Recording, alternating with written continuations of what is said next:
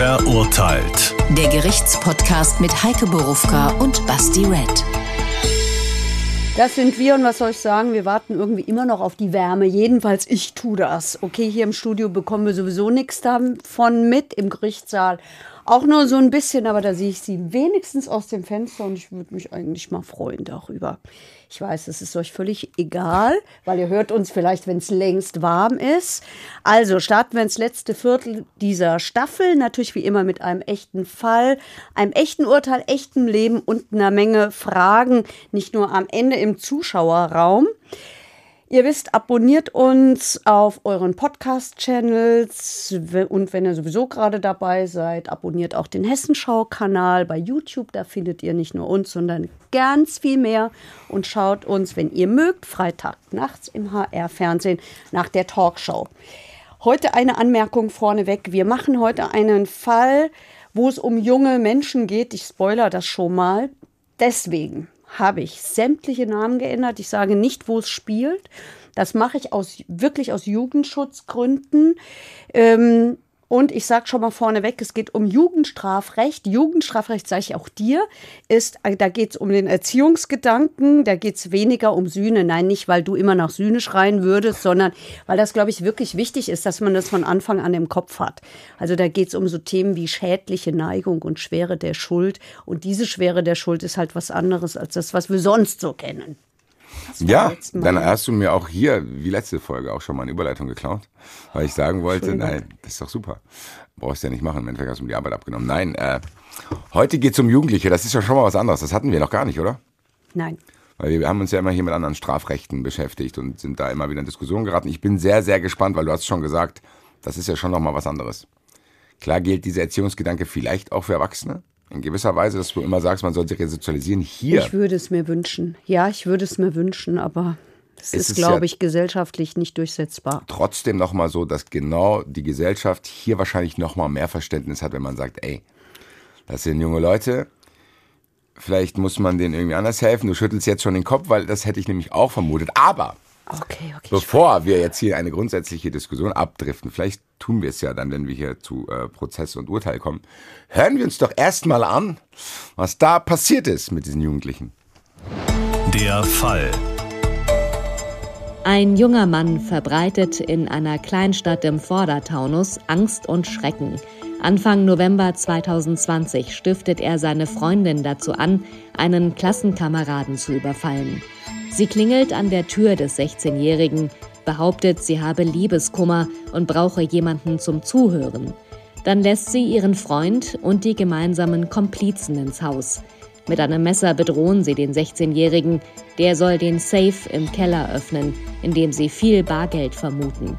Doch er kennt den Code nicht. Die Täter lassen den Jungen gefesselt zurück, flüchten mit teuren Sonnenbrillen, Parfums, einem Markenetui und einem Stick. Anfang 2022 stehen drei von ihnen in Frankfurt vor der Jugendschwurgerichtskammer. Der Vorwurf Raub und räuberische Erpressung.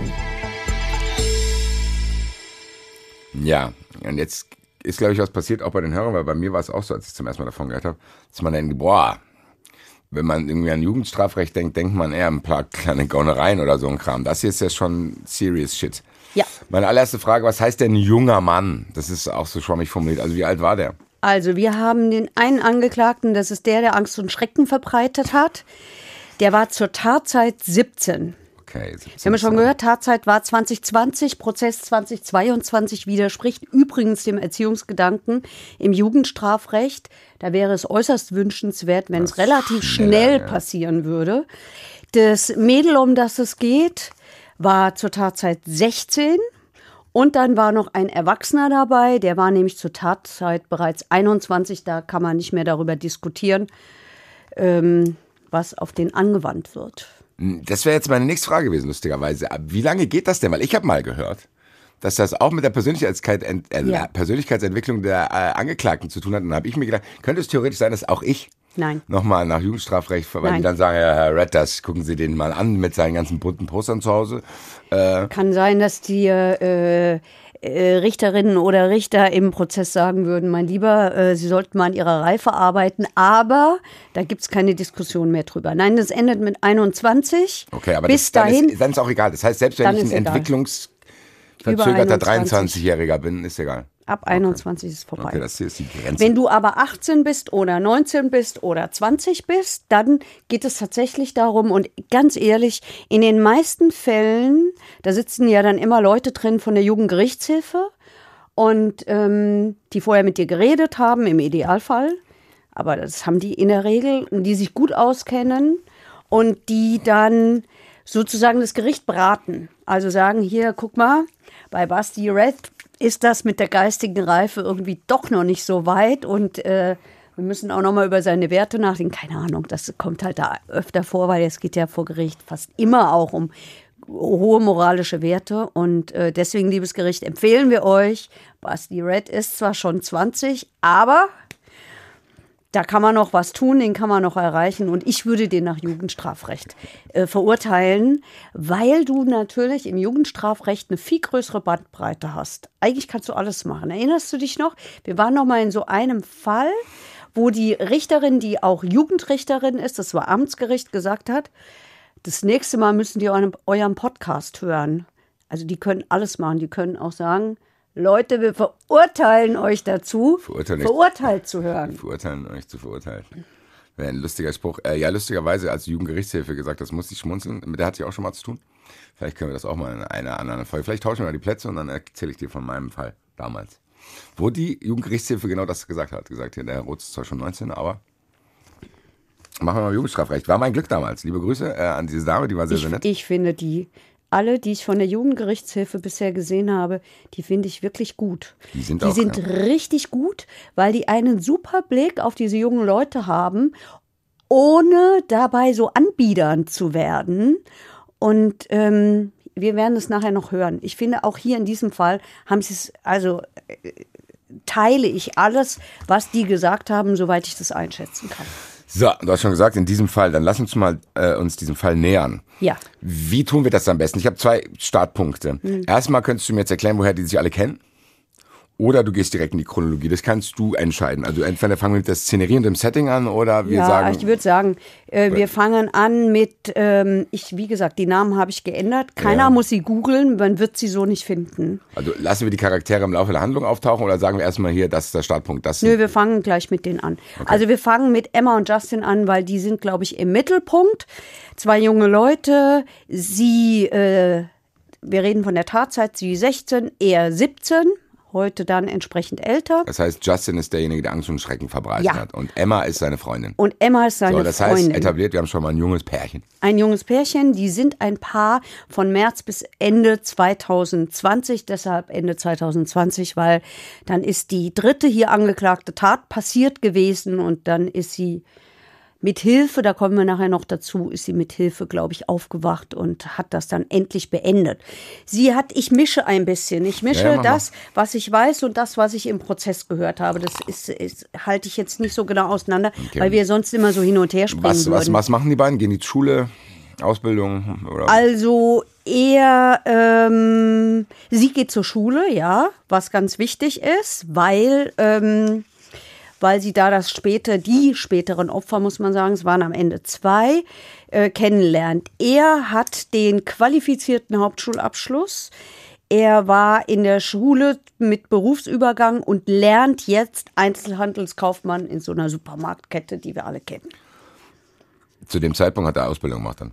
Zu dem Zeitpunkt hat er, meine ich, Ausbildung gemacht. Das heißt, der ist Azubi, sie ist Schülerin, alles gut. Und wer, Ja. ist, wer ist eigentlich die, wer ist diese dritte Person? Die dritte Person ist einer, der äh, zwar die bessere Schulbildung Wie heißt die, der, hat. die? Äh, warte, wie haben wir den genannt? Haben wir uns einen Namen auch für den Ja, ausgedacht? ja, für den haben wir uns auch einen Namen ausgedacht. Ich muss ihn nur finden, damit ich ihn nie falsch sage. Das ist der, das ist der, das ist der, ich habe es gerade vergessen.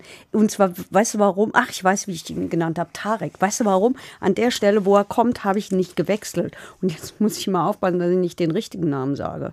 So, also Okay, den das heißt, wir nennen haben wir Justin, Tarek. Emma und Tarek. Ja. Ja, und Tarek Macht ist. was? Tarek ist mittlerweile schon 24. Tarek Aber- lebt zu Hause. Tarek hat keine Arbeit. Tarek kifft ordentlich viel. Tarek hat eine Vorstrafe, nämlich Fahren ohne Fahrerlaubnis, was deshalb eine Rolle spielt, weil er in einem unserer Fälle, in dem schlimmsten Fall, ähm, das Auto gefahren haben soll und deswegen auch angesprochen worden ist. Und Tarek kennt Justin äh, aus Kindertagen. Okay, das heißt, wir haben Justin, Emma und Tarek, 17, 16, 21, Azubi, Schülerin und einen Arbeitslosen. Ja, so kann man das nennen.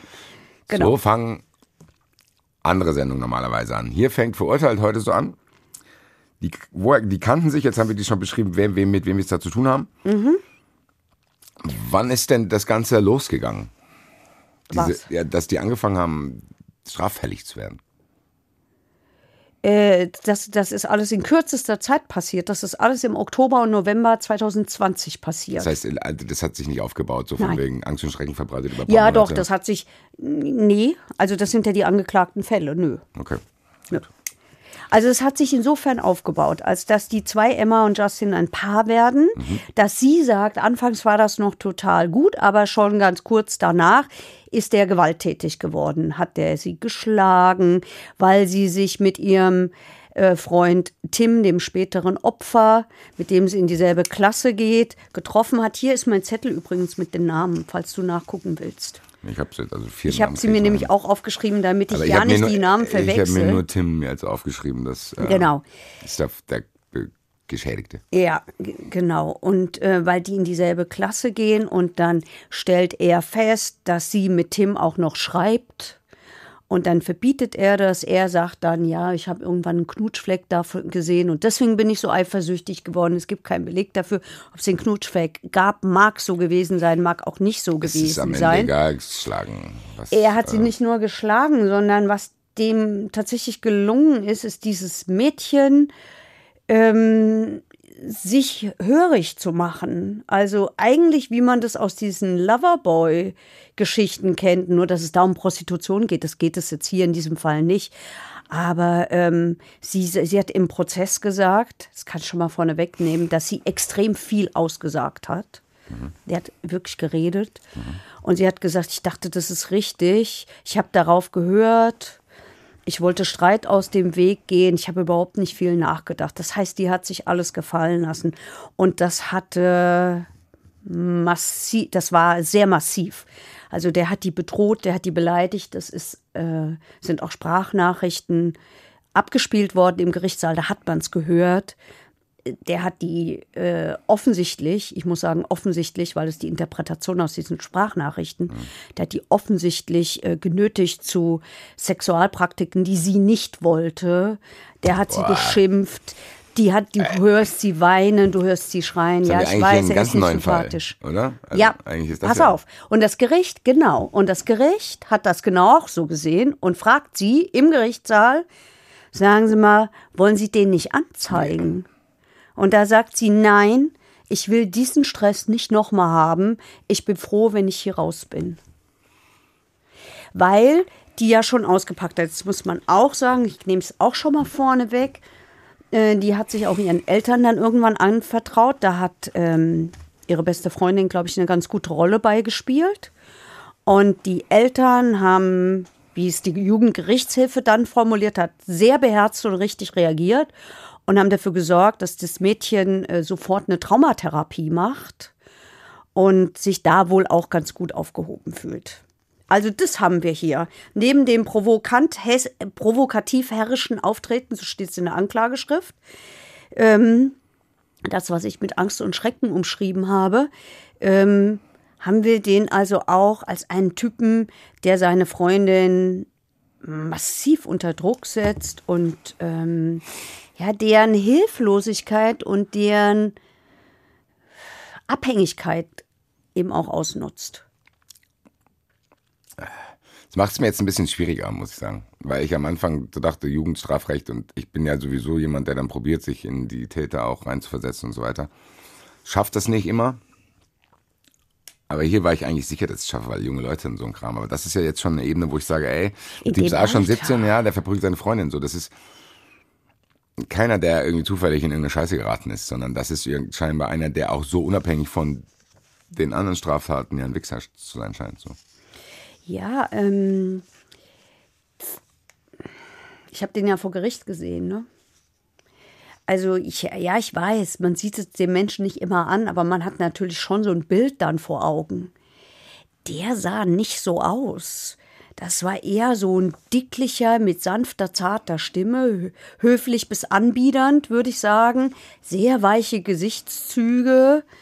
Äh, wenn man ihm dann genauer zuhört, nachher sage ich dann vielleicht noch ein bisschen was dazu, was er so gesagt hat, ja, dann fällt es einem wieder leichter, den unsympathisch zu finden. Gut, am Ende ist es jetzt auch egal, ob wir den sympathisch finden oder nicht. Hier geht es darum, was vor diesem Gericht entschieden wird und was da jetzt passiert ist. Wir haben jetzt die Ausgangssituation, glaube ich, ausführlich beschrieben. Ja. Und dann startet das inwiefern? Insofern, als dass er über sie erfährt, dass die Familie des Opfers, nämlich Tims Familie, dass die Kohle haben. Und Emma und Tim hatten Kontakt. Das war derjenige. Emma und Tim sind zusammen in die Schule gegangen. Und das war der, wo du gesagt hast, du schreibst jetzt nicht mehr mit dem. Genau, also die hatten wohl auch näheren Kontakt. Ich kann nicht sagen, mag sein, dass der eine in den anderen verknallt war ja oder egal. so. Das kann ich nicht, kann ich nicht sagen. Das sagen die auch vor Gericht nicht. So jedenfalls kriegen die das mit. Dann hat hier unser Freund schon gleich angefangen, übers Handy den zu bedrohen. Er will Geld haben und hat zum ersten Mal das Mädchen instrumentalisiert und hat gesagt, du gehst in die Schule und der übergibt dir die Kohle. Und das hat die auch gemacht dann sind mindestens zweimal ist Geld geflossen. Das heißt, die erste Tat war was? Der hat beim, bei WhatsApp geschrieben, hier, bringst jetzt Geld mit, sonst? Weiß ich nicht was. Ja, ich weiß nicht was. Okay. Hat ihn bedroht. Und der Typ hat scheinbar Angst bekommen? Der Typ hat offensichtlich Angst bekommen und hat dann zunächst einmal 50 Euro mitgebracht, beim nächsten Mal 80 Euro und die haben es Hälfte, Hälfte geteilt. Emma und Justin. Hm. Haben es Hälfte, Hälfte geteilt. So, und jetzt kommen die ähm, schwereren Fälle, nämlich er hat Tim und dessen Kumpel, ebenfalls Klassenkamerad von Emma, den nennen wir jetzt mal Paul. In, das Ganze spielt in, immer in so einem kleinen Waldstück, also so einer Grünanlage hinter einem in so einem Industriebau, wo halt keiner hinkommt. Ne? Da haben die, die, da haben die sich auch immer getroffen und da haben sie äh, die Jungs hinzitiert und er hat Emma gesagt, hier, du bringst ein Messer mit. Sie hat vor Gericht gesagt, ich habe es einfach gemacht. Dann treffen die sich da. Mit wem? Mit den zwei Jungs. Tim und Paul, die ja. noch einen dazu jetzt, ja. Mhm. Es gibt Streit, weil Paul sein Handy nicht rausrücken will. Ja, ich muss jetzt aber doch mal nachfragen, sorry. Warum läuft es jetzt anders? Der Typ hat es ja scheinbar gemacht, dann kann er ihm auch sagen, hier, gib Emma das Handy. Also warum ist es jetzt plötzlich zum Treffen gekommen, weiß man's? Nee, aber auch da kann ich sagen, kann ich die Jugendgerichtshilfe zitieren, das ist schon erhebliche kriminelle Energie, wie schnell sich das alles gesteigert hat. Ja, denke ich auch, aber der, der, der Vertriebsweg in Anführungszeichen hätte ja der gleiche bleiben können. Jetzt mit Messer und so. Also der Typ das, hat ja ich kann das nicht beantworten. Ich kann das deshalb nicht beantworten, weil ich nicht verstehe, wie das in so einem Gehirn dann äh, vor sich geht. Ich kann nicht wirklich einschätzen, wie weit da Macht eine Rolle spielt. Ach so, dass du meinst, okay, der will persönlich sehen, wie die Angst haben und so. Das ja. könnte ich mir vorstellen, aber das ist eine reine Spekulation von mir.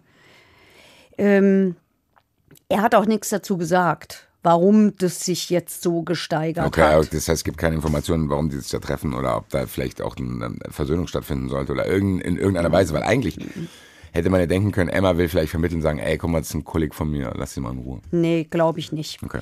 Das glaube ich nicht. Ich glaube, dass einfach auch nach dem Eindruck, dass ich von dem Mädchen vor Gericht bekommen habe, also Mädchen, mittlerweile ist die 18, ja, ähm, ist schon dass die sich auch hat einschüchtern lassen und nicht in der Lage war, sich da irgendwie zur Wehr zu setzen. Gut. Und ja. halt macht, was der Typ ihr sagt. Was ist, was ist da genau passiert, als sie sich dann so, getroffen haben? Also dann gibt es Streit, weil Paul sein Handy nicht rausrücken will. Dann gibt es eine Schlägerei. Justin tritt Paul gegen den Kopf, bedroht ihn mit dem Messer, das das Mädel mitgebracht hat, hält sie ihm an den Hals.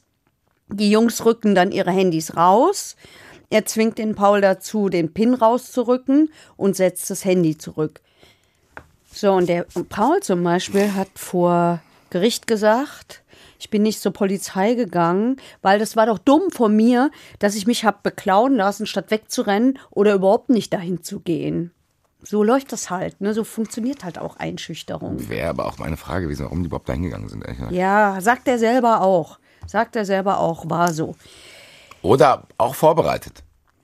Da kommt jemand, der wollte mich, hat mich übers Handy abgerippt, quasi in Anführungszeichen, hat da jemand geschickt, ich habe es ihm gegeben, weil ich Angst habe. Was, hab, was haben die denn gedacht, was passiert, wenn die jetzt auch noch hingehen? Ich weiß es nicht. Nimm doch auch was mit. Ja, keine Ahnung. Sag ich jetzt nicht, Naja. sonst gibt's wieder E-Mails. Naja, ähm, n- naja, also ich habe diese, ich hab diese Jungs ja gesehen. Also ich würde mal sagen, ähm, nein, das sind keine, die mit Messern oder irgendwas rumlaufen. Und die kommen, glaube ich, auch nicht auf diese Idee. Ich muss mal sagen, das finde ich ja eigentlich auch ganz gut. Ja, trotzdem da jetzt einfach völlig unvorbereitet hinzugehen, ist ja auch nicht so schlau.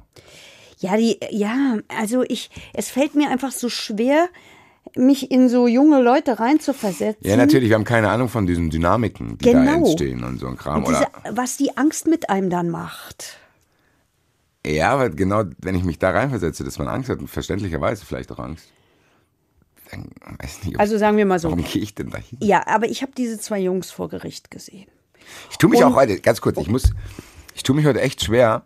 Normalerweise bin ich ja dann immer manchmal so, wenn Täter irgendwas Behindertes machen oder so, oder nicht behindert, sorry, ähm, irgendwas Blödes machen, da reg ich mich auf. Hm. Oder Erwachsene, hier kann ich es nicht. Also wie du es gesagt hast, man denkt, ja, keine Ahnung, was da, wir kennen die Klassenstruktur nicht, wir kennen diesen Ort nicht, wir wissen überhaupt nicht, wie da die Dynamiken sind und ich glaube, Jugendliche machen auch, und man hat selber als Jugendlicher auch Sachen gemacht, die man im Nachhinein auch nicht mehr versteht. So. Ja, ja.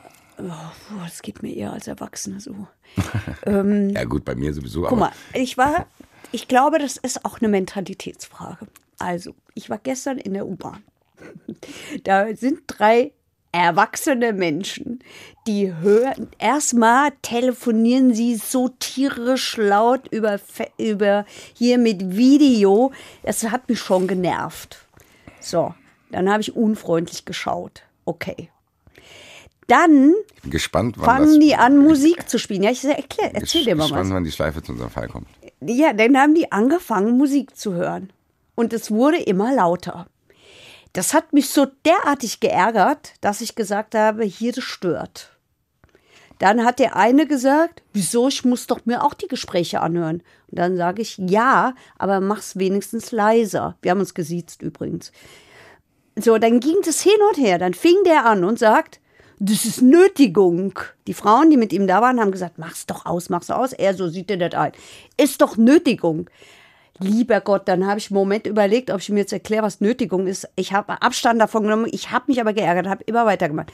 Neben mir sitzt ein ganz junger Kerl. Der sagt zu mir, hören Sie auf. Sie haben ja recht, aber gleich fängt er an, Sie zu beleidigen und dann wird's hässlich. Also der junge Typ, will ich damit sagen, das ist sie, das ist es. Doch der hatte recht. Der hat's deeskaliert. Das, und ich weiß nicht, ob das bei- eskaliert. Diese Jungs hier, das ist der, der, das ist der Dreh, der zu, zu unserem Fall. Diese Jungs haben vielleicht auch gedacht, ich deeskaliere es, indem ich hingehe. Keine Ahnung, weiß ich nicht. Ja. Während ich gedacht hätte, das wollen wir mal sehen. Du hast mich auch schon erlebt. Das wollen wir mal sehen. Ich lasse mir das nicht gefallen. Ich weiß auch nicht, ob der Satz äh, mich deeskaliert hätte, von wegen, jetzt fangen die gleich an, sich zu beleidigen, damit es hässlich weil das hätte mich eher herausgefordert. Ich fand den super, ich habe mich bei dem bedankt. Der hat mich voll zurückgehalten und ich habe mich von dem auch zurückhalten lassen. Gut, am Ende, was wir gemacht. jetzt hier auf komplizierte Weise machen wollten, dass wir nicht uns in die Dynamiken in jugendlichen Gruppen hineinversetzen können. Oder- Und vielleicht jetzt auch die ein oder andere Frage unbeantwortet lassen und einfach hinnehmen, was da passiert ist, weil es Okay. ist ja auch so passiert. Dann kommen wir jetzt zu dem schweren Fall. Also, Es. jetzt ist es so, dass Justin zu Emma sagt, hier, ich will in das Haus von Tim. Das heißt, er wollte noch mehr. Der hatte Er jetzt schon wollte noch 50 mehr. Euro, 80 Euro das Handy und jetzt wollte er noch mehr. Das heißt aber auch, Zwei muss, Handys. man muss aber auch sagen, bis dahin sind die nicht irgendwo hingegangen, haben gesagt, wo, wo, mein Handy ist weg, Geld weg. Also die haben das erstmal akzeptiert. Ja. Okay. So, und dann nimmt Justin nun Kontakt auf. Jetzt kommt der dritte ins Spiel zu Tarek. Die kennen sich, wie gesagt, seit den Kindertagen, weil er dem sagt, die anderen waren ja noch so jung, hier organisieren Auto und wir brauchen einen Fahrer. Dann treffen die sich wieder in diesem komischen Waldstück, sind dann zu fünft. Ich weiß nicht, wer die anderen zwei sind. Deshalb nicht, weil Emma sagt, ich weiß nicht, wer die waren. Und die Jungs sagen, wir sagen nicht, wer die waren. Nur es waren noch zwei dabei. Okay. Was So. genau wollten die jetzt machen? Tarek sagt übrigens, ich bin nicht gefahren, stimmt alles gar nicht. Ähm, und zwar deshalb, weil er hatte leider gerade keinen Führerschein, der war ihm abgenommen worden. Ich glaube, das war der, das war, weil eigentlich wäre es besser gewesen, er wäre nur, nur der Fahrer gewesen. So, also sie, sie treffen sich, sie fahren zu fünft zu Tim. Tarek steht Schmiere, soll aufpassen, dass Tims Mutter nicht nach Hause kommt und die überrascht. Emma, die den ja kennt, ist die Türöffnerin.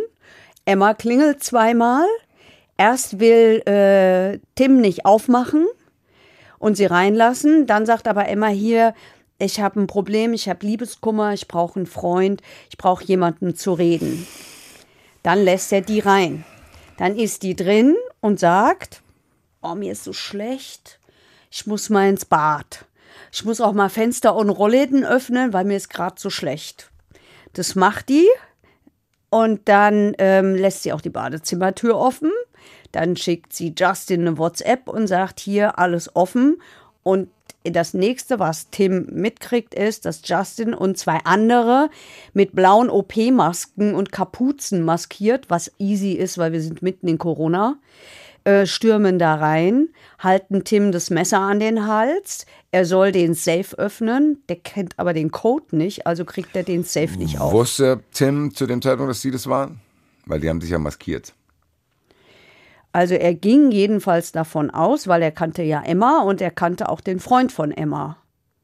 Ja, aber warum maskieren? Das, ich, das verstehe ich nicht. Ich, Naja. Egal, ich habe ja gesagt, ich hinterfrage es Vielleicht halt spielen die Räuber und Gendarmen auch ein bisschen. Und da gehört das halt dazu, dass man maskiert ist. Weiß ich nicht. Und es, man muss mal sagen, es schützt natürlich die anderen. Ja, klar, diese anderen zwei. Auf Und jeden die sind ja auch Das geschützt. heißt, Tarek sitzt draußen, drei Leute stürmen ins Haus, unter anderem Justin. Mhm. Emma ist schon drin, weil sie gesagt hat, sie hat Liebeskummer. Das heißt, wir haben hier fünf Leute in der Szene plus Tim. Genau. Das heißt, mit Paul hat das jetzt schon nichts mehr zu tun. Nee, Paul ist, der ja, ist raus. Paul ist raus, hat nur ein Handy verloren. Paul hat nur das Handy verloren, der ist raus. Okay, so.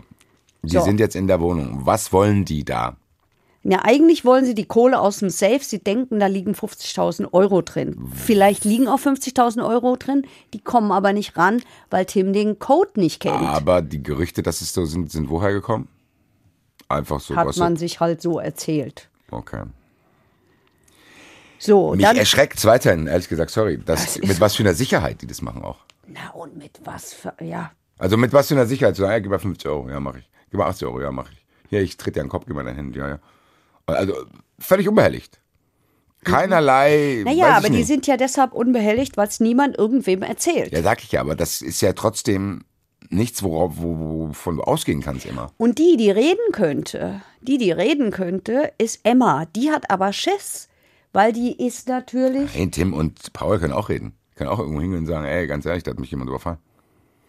Haben sie nicht gemacht. Die, wie gesagt, der, Paul hat ja gesagt, weil ich dachte, oh Gott, ich bin doch selber dran schuld, ich bin doch so dumm, lass mich beklauen, geh da auch noch hin. So, gut, jetzt sind wir in dem Haus, jetzt eskaliert die Situation ja trotzdem. Du hast ja gesagt, das steigert sich ja hart. So. Ja, ja, das eskaliert. Also die, ähm, die schleifen ihn da durchs Haus. Ja, die haben ihn ja schon gleich bedroht mit dem Messer, schleifen ihn da durchs Haus auf der Su- Suche nach Stehlenswerten. Und sie klauen dann ein iPhone 11, ein altes iPhone von Tims Mutter. Das spielt deshalb für die Frau eine große Rolle, weil da Fotos von ihrem verstorbenen Vater drauf sind, die halt damit dann auch weg sind. Eine Sonnenbrille, sehr teure, ein sehr, wirklich sehr teures Parfum, ein günstigeres. Ein Visitenkarten-Etui von so einer Nobelmarke. Foundation, also hier was fürs Gesicht. Einen, einen Stick von ihrem Ehemann. Der Mann ist Chirurg, da sind Patientendaten und so Zeugs drauf. Ein Wir Dekoschwert. haben einen USB-Stick geklaut. Ja, ein Dekoschwert, das hat der mal von einem afrikanischen Chirurgenkollegen geschenkt bekommen. Eine J JBL-Box, JBL, wie heißt das? JBL-Box. JBL-Box, ja. Ja, also wert alles äh, und so knappe 2000 Euro plus das iPhone 11. Das iPhone 11 wird am Ende nicht dazugerechnet, weil das wieder aufgetaucht ist.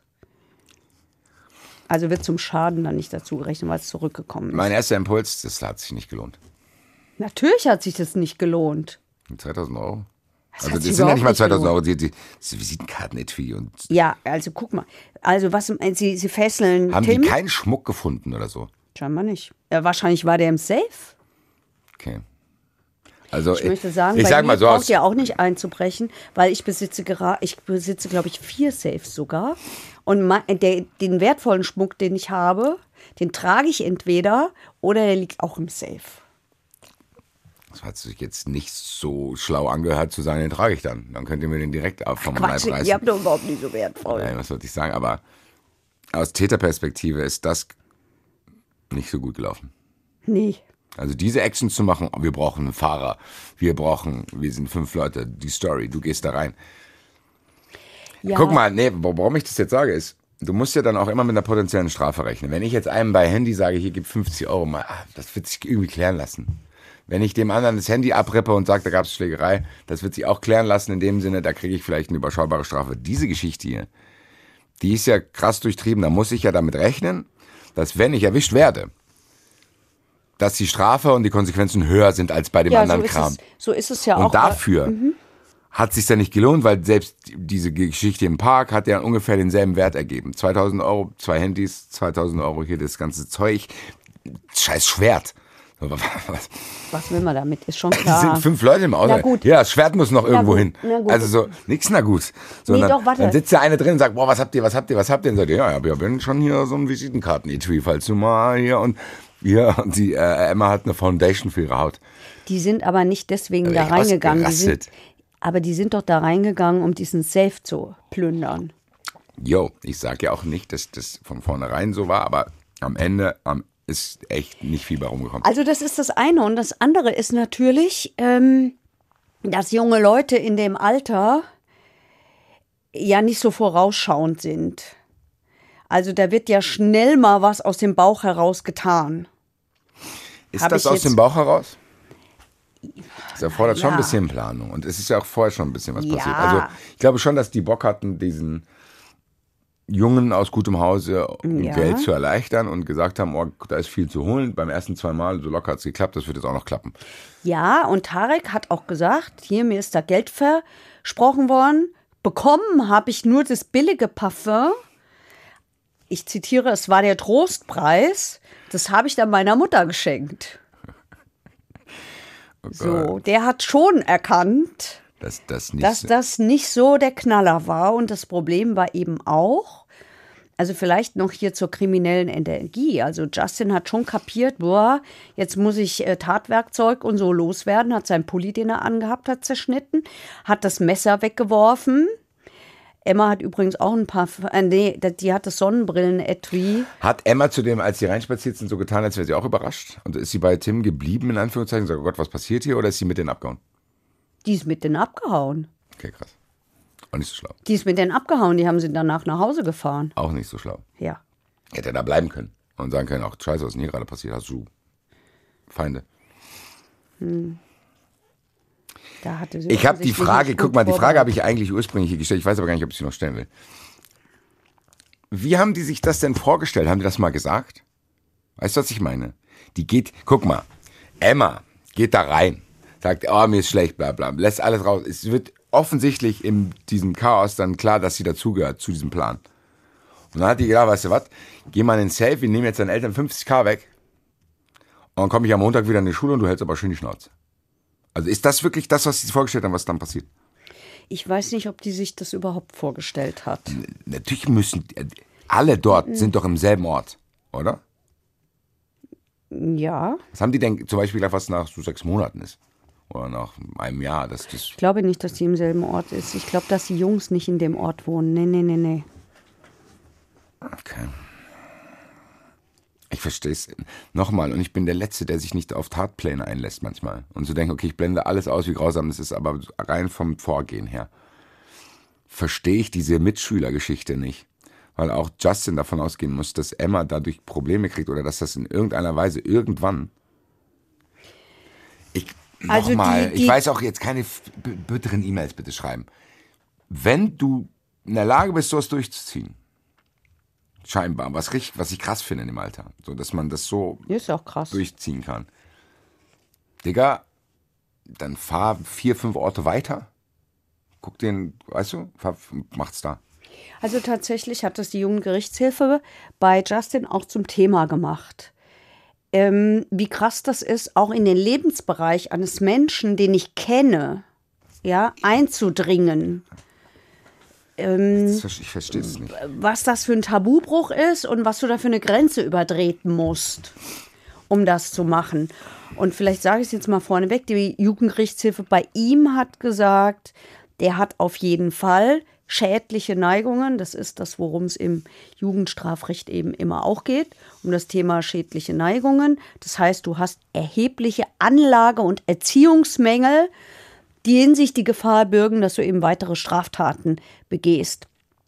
Ähm, vielleicht muss man noch dazu sagen, wenn du im äh, Jugendstrafrecht eine Jugendstrafe verhängst, also Gefängnis äh, für junge Leute, dann brauchst du entweder die schädlichen Neigungen als Voraussetzung oder die Schwere der Schuld, was heißt Persönlichkeit und Gewicht der, der, der- Strafe sind eben schwer und da geht es um die innere Tatseite. Anders als im Erwachsenenstrafrecht, wo es, wo es auch ums Innere geht, aber wo es in der Hauptsache um das Äußere geht, also was wir in dieser Tat sehen, wie schlimm wir die finden. Hier ist es wichtiger, wie es in dem Menschen drin aussieht.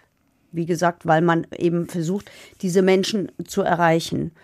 Und, ähm, und du holst Luft? Ja, ich habe das Gefühl, wir müssen in der Chronologie ein bisschen weiterkommen, Okay. bevor wir solche allgemeinen Dinge besprechen. Die sind jetzt da drin, das ist alles passiert, die fahren mit dem Zeug weg. Wie kam das dann da raus? Weil der Tim sich an dem Abend seiner Mutter anvertraut hat. Die Mutter ist nach Hause gekommen abends. Der hatte die schon ein paar Mal versucht anzurufen und sie hat gesagt, die war auch vor Gericht als Zeugin, und die hat gesagt, oh, ich hatte Kunden und bin nicht ans Telefon gegangen. So kannst ja Okay, auch das nicht heißt, er hat ahnen. seine Mutter und die hat er hat Polizei gesagt, gerufen. ich bin überfallen worden. So, und dann hat die Mutter die Polizei gerufen. Ja, und ähm, Emma hat auch erzählt, am nächsten Tag stand die Polizei bei mir in der Tür. Ein paar Tage danach hat die sich auch dann ihren Eltern anvertraut. Also das ging dann alles ziemlich Das schnell, geht, ging dann reibungslos, alles ziemlich schnell. Von Tarek ist übrigens keine DNA am Tatort gefunden worden. weil der ja auch nur der Fahrer war. Ist der es raus würde dann? stützen, dass er nur der Fahrer war. Aber ist er raus gewesen aus einem oder hat er ein eigenes Nein. Fahren gehabt? Nein, der war mit drin. Aber der wird auch dann nach anderem Strafrecht verurteilt. Ja, ist er Kann man auch. das parallel machen? Kann man parallel Okay. machen. Ist ja auch schlau, weil der Sachverhalt ist derselbe, der da aufgeklärt werden muss, nur die Strafen sind dann anders. Das heißt, ich kann als Jugendrichterin auch Erwachsenenstrafen verhängen.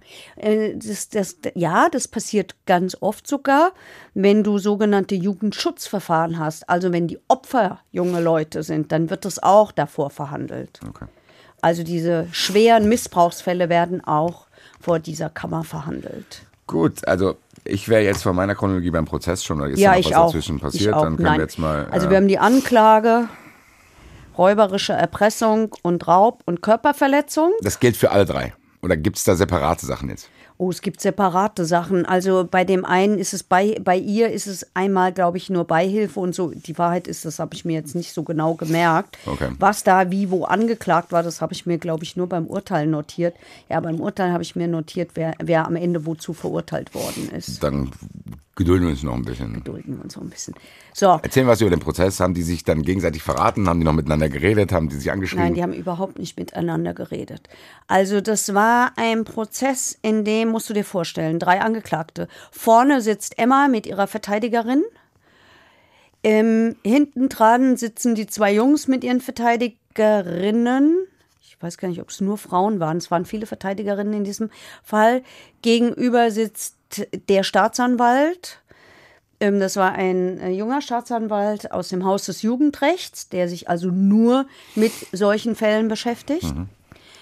In den Häusern des Jugendrechts, da, da mischt sich viel. Polizei, Staatsanwaltschaft, äh, Opferverbände und so, ja. Weil man versucht, diese, diese Sachen ein bisschen, und Jugendgerichtshilfe, so diese Sachen eben mal ein bisschen, nicht, nicht nur immer aus einer Brille sich anzugucken. Das ist eigentlich ganz schlau. So, und es sit, saßen drei Leute da ähm, von der Jugendgerichtshilfe für jeden Nee, zwei. Der eine ist ja erwachsen. Der eine ist ja Es erwachsen. sind schon viele Leute da. Also es waren viele Leute da. Auch das Publikum war relativ voll. Emma war die ganze Zeit äh, begleitet von ihrem Vater, weil immer die Frage kommt, wie ich damit umgehe, kann ich es in dem Fall mal gleich sagen. Auch den habe ich angesprochen und habe gesagt, hier, nicht wundern, wir machen einen Podcast, da kommt dieser Fall. Er hat nicht ganz zu Unrecht zu mir gesagt, was soll ich jetzt sagen? Hat er ja auch recht. Ich meine, es ist belastend genug. Gar nichts habe ich gesagt. Ich wolle nur, dass, dass er Bescheid weiß. Ich habe auch den Verteidigern gesagt, sollen ihren äh, Mandanten Bescheid sagen, dass die nicht so überrascht werden, äh, dass wir diesen Fall besprechen. Und ähm, ja, Emma hat als allererste ausgesagt.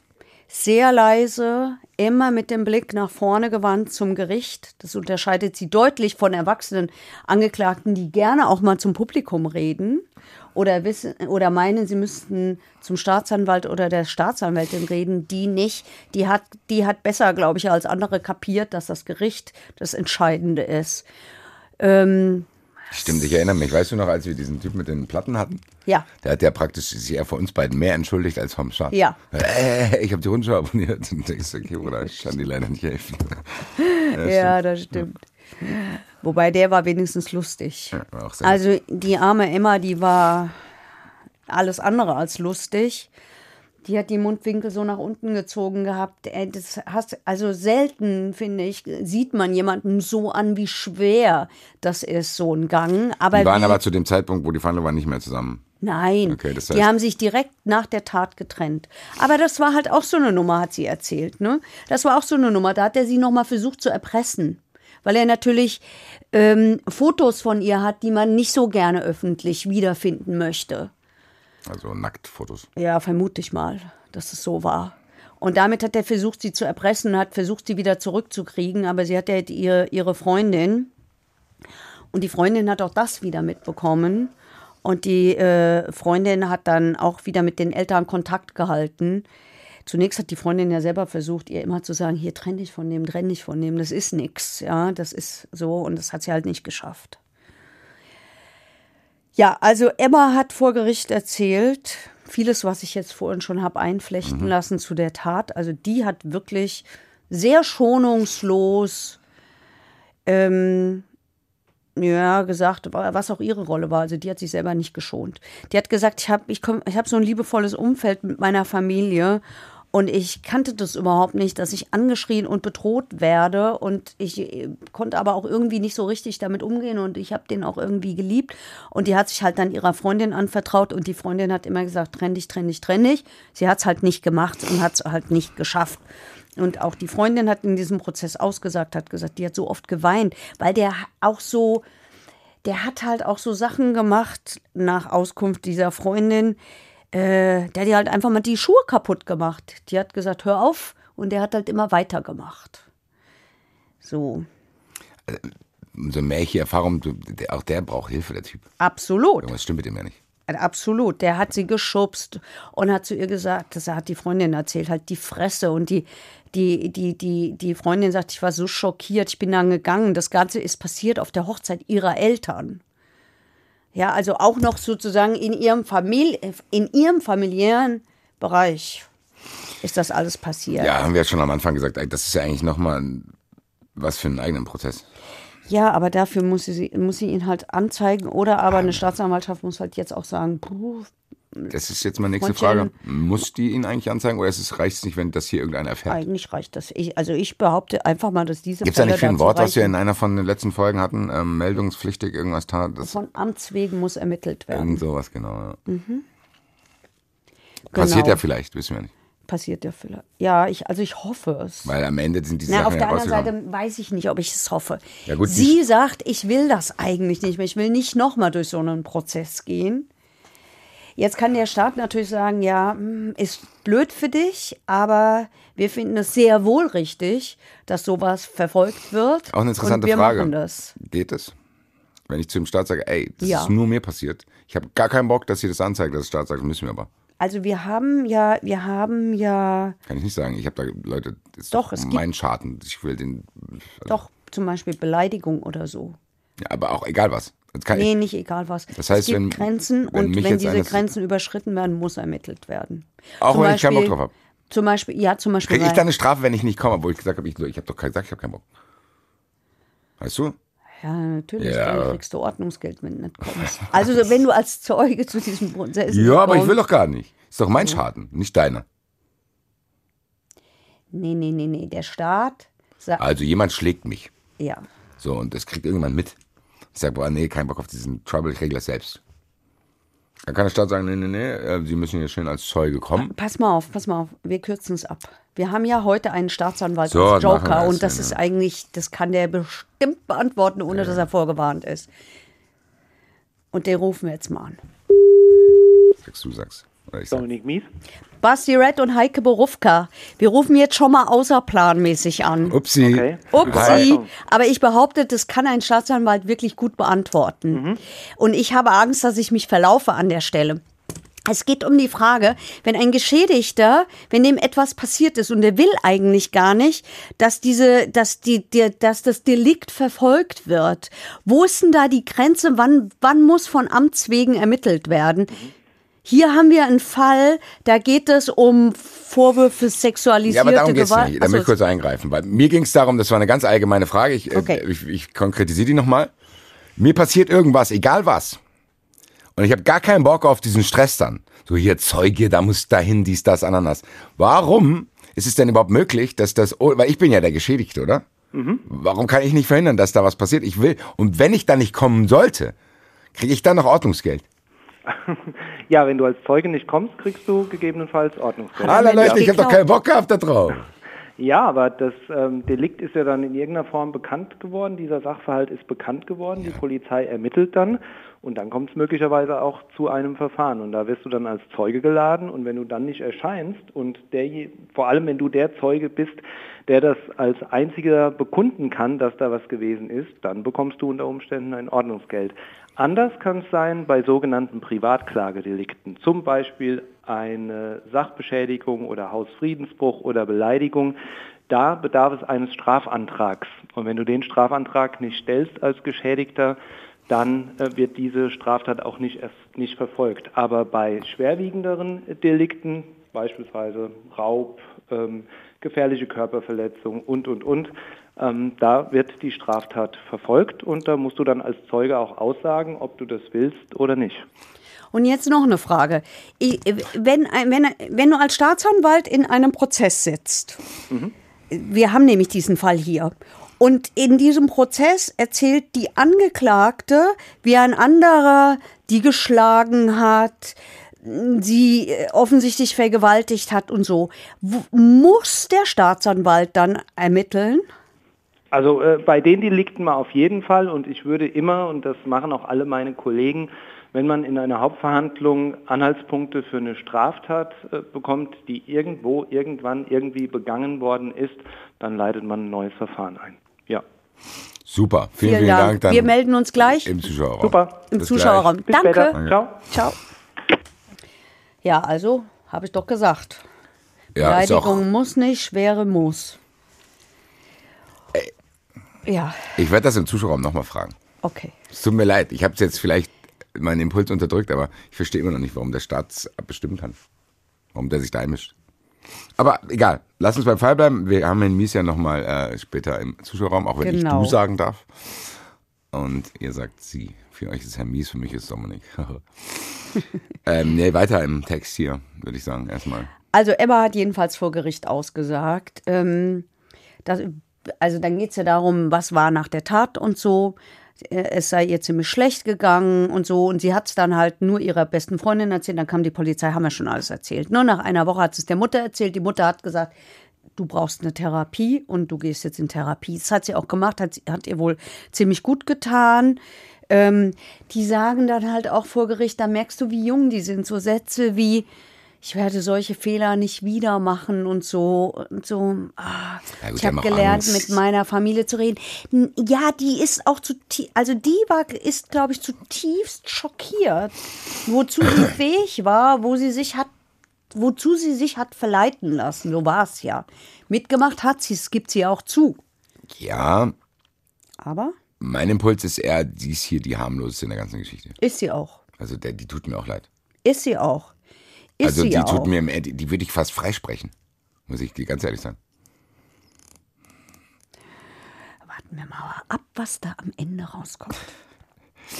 Gut, Also- äh, lass uns mal, bevor wir dann zum Main Eventer in diesem Fall kommen, Tarek abhandeln. Was ist mit dem gewesen? Naja, Tarek, da hat erstmal die Verteidigerin von ihm eine Erklärung abgegeben. Die hat gesagt, die hat eigentlich nur beschrieben, was der so gemacht hat. Lebt zu Hause, kifft viel, haben wir ja vorhin schon gesagt, ne? Diesen ganzen Kram. Er selber hat dann auch noch ein bisschen was gesagt. Er hat betont, dass er nicht gefahren ist. Er hat aber auch gesagt, er war da nicht mit drin und er hat sich da mitziehen lassen und so weiter. Und hat, äh, ähm, und hat, also das ist eigentlich auch so, ich empfinde das immer so ein bisschen als tragisch. Ja? Der Typ hat einen Realschulabschluss, der hat die Fachoberschule gemacht, der will eigentlich studieren und kann so recht nicht oder will vielleicht auch nicht erklären, warum es dann nicht geklappt hat. Also weißt du, wo du denkst, der hat doch gute Voraussetzungen. Der scheint ja auch nicht doof zu sein, ja. Ja, Aber er kriegt es halt nicht hin. abwarten. Er ist jetzt auch keine 40. Aber 24. Yo. Auch da gibt's noch Möglichkeiten, dass aus dem was wird. Ja, das also stimmt. lass uns Tarek nicht aufgeben. Ich gebe dich nicht auf, Tarek. Nein, nein. Er ist 24. Tarek wird Klang nicht eben so. aufgegeben. Das ist nicht klar, der Tarek ist jetzt schon 65 Jahre und er fährt ständig bekifft irgendwelche Autos. Nein, aber Also es ist doch irgendwie so schade. Yo, Also ich frage mich schon, was ist denn da passiert? Warum guckt denn keiner nach so Jungs?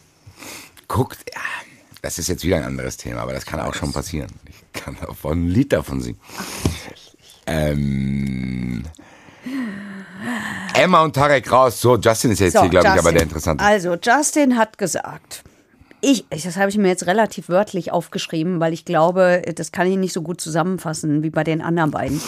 Ich war damals, als ich jünger war, schnell aggressiv. Herrisches Auftreten stimmt voll und ganz, aber jetzt bin ich der Meinung, ich kann mich kontrollieren. Er hat zugegeben, dass er Zugriff auf Emmas Kon Accounts hatte, hier bei Snapchat und sonst wo. Es stimmt, dass er übergriffig war. Ich habe ihr Vorschriften gemacht und ihr den Kontakt zu Tim verboten. Ähm, dann erzählt er das mit dem Knutschfleck. Kein, weiß ich nicht, ob das stimmt. Kann so gewesen sein, muss nicht so gewesen sein, ist egal. Er sagt natürlich auch so einen Satz wie, ich habe viel gekifft. Wobei ich mir immer die Frage stelle, Da müsst ihr eigentlich euch beruhigen, mach ja. doch ruhig. Da werde ich doch nicht zum Räuber. Es tötet vielleicht aber dein Schuldgefühl ab. Ja, das kann schon sein. Aber das macht doch nicht aggressiv. Und hier ist doch ständig die Rede davon, wie aggressiv der war. Ja, es kann aber auch vielleicht dann, wenn du nicht kiffst, bist du dann aggressiv. Okay, also der hat auch, er hat immerhin zugegeben, ähm, dass sie ihm erzählt hat, Tims Eltern hätten viel Geld und äh, dass er gesagt hat, sie soll den anrufen und soll Druck ausüben. Immerhin, das hat er gesagt. Er hat aber eben auch gesagt, dass Tim derjenige war, der ihm die Drogen verkauft hätte und dass Tim irgendwann auch mal von zu Hause rausgeflogen sei, äh, weil seine Mutter mitbekommen habe, das formuliere ich sehr bewusst im Konjunktiv, dass er 150 Euro aus dem Portemonnaie des Vaters geklaut hat. Und dann sagt er, ja, es stimmt, ich habe seine Not ausgenutzt. Kommt hier mit Tim vielleicht doch ein ganz anderer Player ins Game? Glaube ich. Ist Tim vielleicht ein Dealer? Äh, theoretisch könnte Tim ein Dealer sein. Tatsächlich gibt es keinerlei Beweise dafür, dass Tim ein Dealer ist. Ich Wir fangen jetzt hier nochmal ganz von vorne an. Vielleicht ist hier Nein. Justin der Geschädigte. Nee, Vielleicht nee, ist er nee. verarscht worden. Nee, nee, nee, nee, nee. dem Kartell um Tim und Paul. Nein, nein, nein. Also immerhin gibt er zu, ja, stimmt, wir haben uns getroffen. Ich habe die angeschrien, ich habe denen die Handys abgenommen. Ich will nicht ausschließen, dass ich ein Messer dabei hatte. Es kann auch sein, dass ich zu Emma gesagt habe, sie soll ein Messer mitbringen. Da wird es dann schon ein bisschen vager. Ähm, an dem Tag, an dem sie den dann überfallen haben, um da an diesen Safe ranzukommen, ähm, sei ja ziemlich betrunken gewesen. Und dann hatte ich irgendwie die Idee, dass wir das machen. Auf deine Frage, wie kam er drauf, hat er das so erzählt. Dann habe ich eine Stunde vor der Tat Leute angerufen. Emma hat angeboten, dass sie das macht. Das war eine spontane Idee. Wir waren insgesamt fünf Leute und will nicht sagen, wer es war. Und dann sagt er, als, dann wurde ja, habe ich ja gesagt, ne, dieses schreckliche Telefonat in diesem, äh, in diesem äh, Prozess vorgespielt und da er sagte danach dann, ja, das war wirklich falsch und ich verabscheue das, das Telefonat ist peinlich, es ist einfach nur beschämend. Hat ihm auch jemand aufgeschrieben wahrscheinlich. So, dieses Gefühl habe ich auch. Ich habe auch gehört, wie die Verteidigerin, wie die Verteidigerin von Tarek zu Tarek gesagt hat, sowas sagen wir nicht. Und ich glaube, das war ein kluger Rat. Sowas sagen wir besser nicht. Das glaubt einem niemand. Das glaubt einem niemand. Da sitzt einer, der geradezu anbiedernd, unfassbar höflich sagt, oh nee, ich bin so beschämt über das, was ich höre. Justin meinst Ja, du? schäm dich doch dann wirklich mal. Du meinst Justin? Ja. Nicht Tarek. Du hast ihm Tarek gesagt. Die Verteidigerin von Tarek. Hast du Justin gesagt? Nein, hat's zu Tarek gesagt. Die hat dem dazu, die hat dem zugeraunt. So, wer, also Justin sagt, oh, ich bin so beschämt, oh, so, es tut mir so leid und Ach so, und sie hat zu Tarek gesagt, rede nicht so wie Tarek- der. sowas sagen wir nicht. So sagen wir nicht, das klingt nicht glaubwürdig. Ja, Ehrlich, guck mal. es stimmt doch auch. Ich sag dir aber eine Sache, die, die, die Verteidigung von Justin hat einen Fehler gemacht. Die hätten diese Drogendealer-Story aufbauen können. Weil am Ende haben wir jetzt nämlich eine Erklärung, warum die sich in den Park getroffen haben. Ach Quatsch. Natürlich. Die haben sich getroffen, weil die Schiss vor denen hatten. Die haben sich getroffen, weil da wahrscheinlich Drogendeals stattgefunden haben. Ich sag nicht, dass es stimmt. Ich sag, die Story hätte man aufmachen können. Vielleicht sie haben in diesem Park sogar tatsächlich Drogendeals stattgefunden. Aber ich glaube nicht von den, von den beiden Jungs. Weißt du nicht? Ja, das weiß ich natürlich nicht. Aber es gibt auch es gibt keinen Hinweis darauf, dass es so war, außer Aussage von diesem Typen. Ja, sag ich ja. Aber man, es war doch auch nur aus der Sicht des, der Verteidigung zu sagen, okay, die Story hätte mehr Potenzial gehabt als den Bullshit, den ihr dann abgezogen habt. Das war mein einziger Impuls. Witzig, dass du Bullshit sagst. Hat der Staatsanwalt nämlich auch in seinem Plädoyer gesagt, Bullshit. Genau das hat er auch gesagt, unser junger Staatsanwalt. Gut. Dann ist irgendwann vorbei. Wir haben jetzt welche Urteile für dann wen? haben wir die Jugendgerichtshilfe, die über Justin, hatte ich das jetzt vorhin alles schon gesa gesagt, als du gesagt hast, ich soll es nicht und so, vorwegnehmen? ja. ja, schädliche Neigungen, ja, der, die hat gesagt, äh, also auf jeden Fall schädliche Neigungen. Das sei aus pädagogischer Sicht extrem besorgniserregend. Der war unter der Tat, während der Tatzeit, zur Tatzeit, deutlich unter 18. Alles deute auf große charakterliche Mängel hin. Der baut Drohkulissen auf, der hat seine Beziehung zu Emma genutzt, um diese Taten zu begehen. Das äh, deute auf einen großen Bedarf hin, de, sich dessen Wertesystem mal genauer anzuschauen, diese extreme Empathielosigkeit, äh, an der dringendst gearbeitet werden müsse. Es habe bislang, so hat sie ihn auch gesehen, keinerlei Auseinandersetzung mit der Tat gegeben. Sozialprognose nicht besonders gut, weil da keine, keine Einsicht äh, da zu sein scheint. Und äh, das, das auch nicht wirklich so ein Schockerlebnis für den war. Also bei Emma war es ja so sichtbar, dass die über sich selber erschrocken ist. Ja, gut, ich bin der Letzte, der es hier gut beurteilen kann, weil ich nur die Informationen jetzt hier habe, aber das klingt für mich auch ein bisschen so. Ja. Das klingt eher nach, gut, ich will es jetzt hinter mich bringen. Ja. Ich weiß, da muss man ein paar Sachen sagen. Ja, also jetzt vielleicht beschreiben wir, damit es nicht zu kurz kommt, die beiden Geschädigten nochmal. Tim, ähm, also auch was das für Folgen hatte. Der ist einen Monat lang nicht mehr rausgegangen, weil er Schiss hatte. Der ist nicht mehr in die Schule gegangen. Der ist dann auf ein Internat gegangen. Ich zitiere, das hat meine Mutter monatlich 2500 Euro gekostet. Ja, ich habe auch ehrlich gesagt die Augenbrauen ein bisschen hochgezogen, als er das Ja, gesagt das ist ja hat. schrecklich. Ja, aber schön Nee. ist es nicht. Äh, Ich habe nicht in einem Satz hier irgendwie das verharmlosen wollen, was da passiert ist. Im Gegenteil, ich finde es dramatisch, dass das so Ja. äh, gelaufen Die. Mutter ist in die Schule gegangen, hat er erzählt, und hat den Schulleiter gefragt, wieso denn Emma noch kommen dürfe. Die Schulleiterin hat aber gesagt, sie hat es aus Liebe getan. Und äh, er, Also Emma würde ich hier auch rausnehmen. ich auch. Emma nehm, ich nehme auch Tarek Ich hier auch. raus. Aber, aber aus Ich nehm auch Sicht, Tarek hier raus. Aber schau mal, ja, ich, das tue ich auch. Das tue ich auch. Aus Sicht von Tim muss ich sagen, habe ich ein bisschen Verständnis dafür. Wenn du so überfallen wirst und da kommt hier das Mädchen, äh, das zumindest mit dir befreundet ist. Ja, kommt ein bisschen darauf an, was für Gespräche danach zwischen den beiden stattfinden. Wenn Gar keine mehr, wenn weil ihm er auch- das nicht mehr wollte. Aber Sie das- hat ihm zwei Briefe geschrieben, Ja, guck. Also hat das- sich entschuldigt, hat ihm geschrieben, ich war unter Druck, ich bin bedroht worden ähm, und so weiter und so fort. Vielleicht, ganz ehrlich, ich kann hier beide verstehen, aber vielleicht wird da die Zeit das regeln. Das Er Thema sagt, irgendwann. ich kann es nicht annehmen. Die, dann hat es noch einen Brief gegeben von ihren Eltern, die gesagt haben, hier Emma und du, ihr steht eigentlich auf derselben Seite. Aber er sagt, er kann das halt nicht annehmen und er hat auch im Gerichtssaal keine Entschuldigung gewollt. Tim, chill noch ein bisschen vielleicht in ein, zwei Jahren. Ja, Tims Mutter hat erzählt, dass das völliger Unfug sei mit diesem Geld und dass er rausgeflogen sei, weil der hätte immer sich Geld nehmen dürfen und sie hat es so begründet. Als er, als er drei Jahre alt war, habe er Leukämie gehabt, er sei ihr einziger Sohn und äh, sie sei total großzügig und er dürfe quasi alles machen und er hätte auch nie, sie hätte auch nie gedroht, dass ihn rausschmeißt. Äh, Es hätte nur Streit gegeben, wenn er seine Hausaufgaben nicht gemacht hat. Und sie hat ihm immer gesagt, er soll Kontakt mit Menschen haben, die lesen, Sport machen und Gutes tun. Ja, Ach, keine Ahnung, ich will es gar nicht mehr Mit beurteilen. mir. Schon gut. Was ist das? Also mit mir. So, der, das andere Opfer können wir, glaube ich, außen vor lassen. Und dann kam Plädoyer. Also, Staatsanwalt sagt, ähm, Bullshit, habe ich ja schon gesagt, ne, was der da erzählt hat. Immense kriminelle Energie, beeindruckendes Maß in diesem Alter, keine Reue, nicht wirklich distanziert, keine Einsicht, Schuld auch noch dem anderen zugeschrieben, immer da reingezogen, instrumentalisiert verschobenes Wertebild, das nicht ambulant behandelt werden könne. Und er hat deshalb zweieinhalb Jahre Jugendstrafe gefordert für den.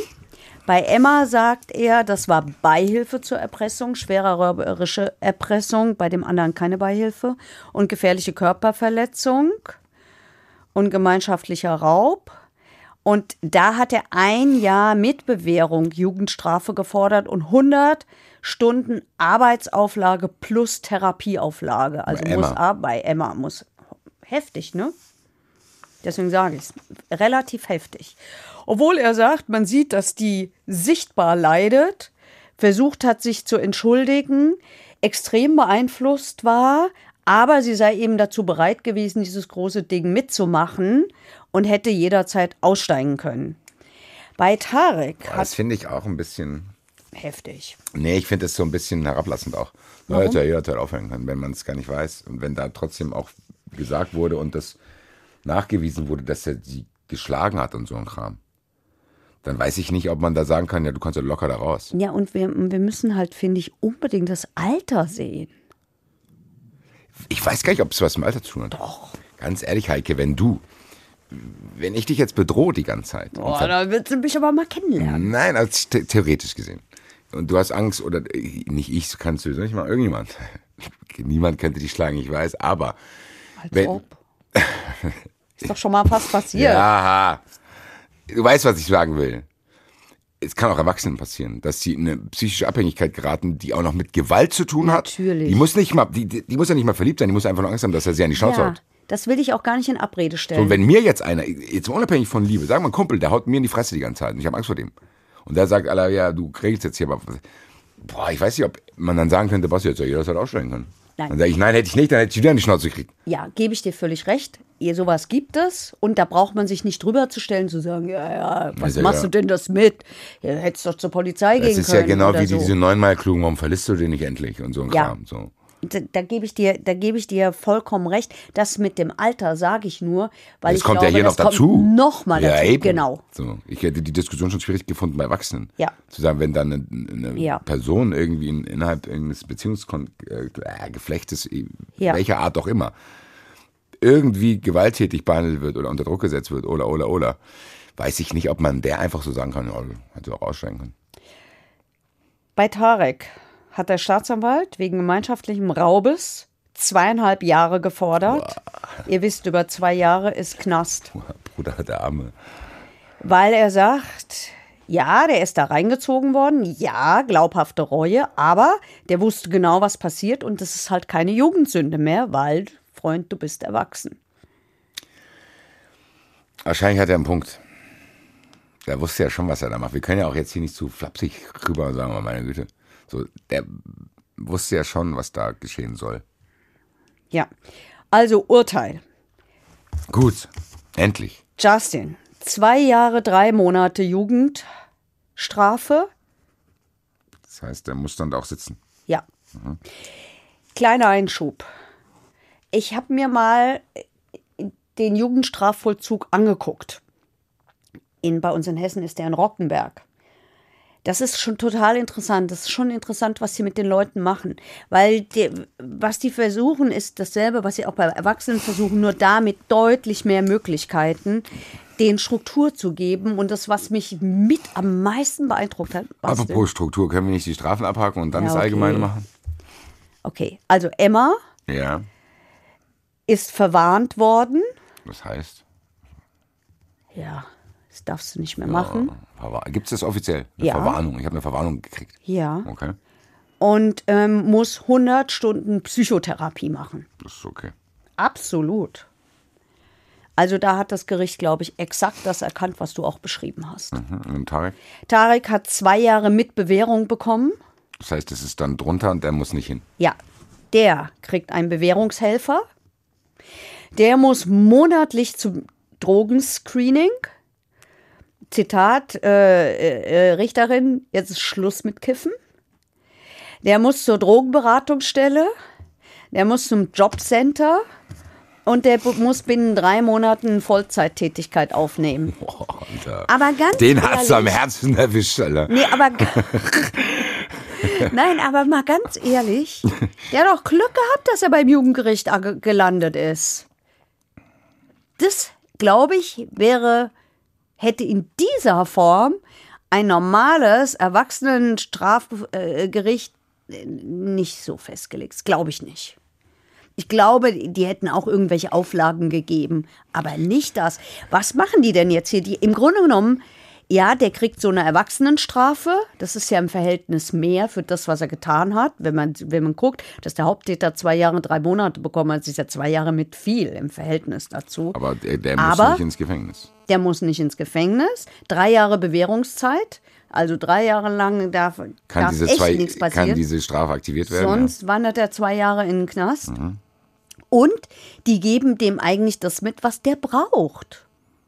Die kommen komm, schon. ja. Ich, ich weiß nicht, was der braucht. Ich kenne ihn nicht. Aber Also, wenn du 24 bist, dein Leben mit Kiffen verbringst und ab und zu mal ein bisschen jobbst und am Ende dann deine Eltern beim Putzen hilfst, dann brauchst du ja doch offensichtlich mal irgendwas, das dafür sorgt oder irgendwen, der dafür sorgt, dass du mal in die Gänge kommst. Ja. Oder will dir ein Leben lang kiffen und seinen Eltern beim Putzen helfen? nee, aber der wird jetzt durch diesen Druck den erstbesten Vollzeitjob annehmen und ich weiß nicht, ob das hilft.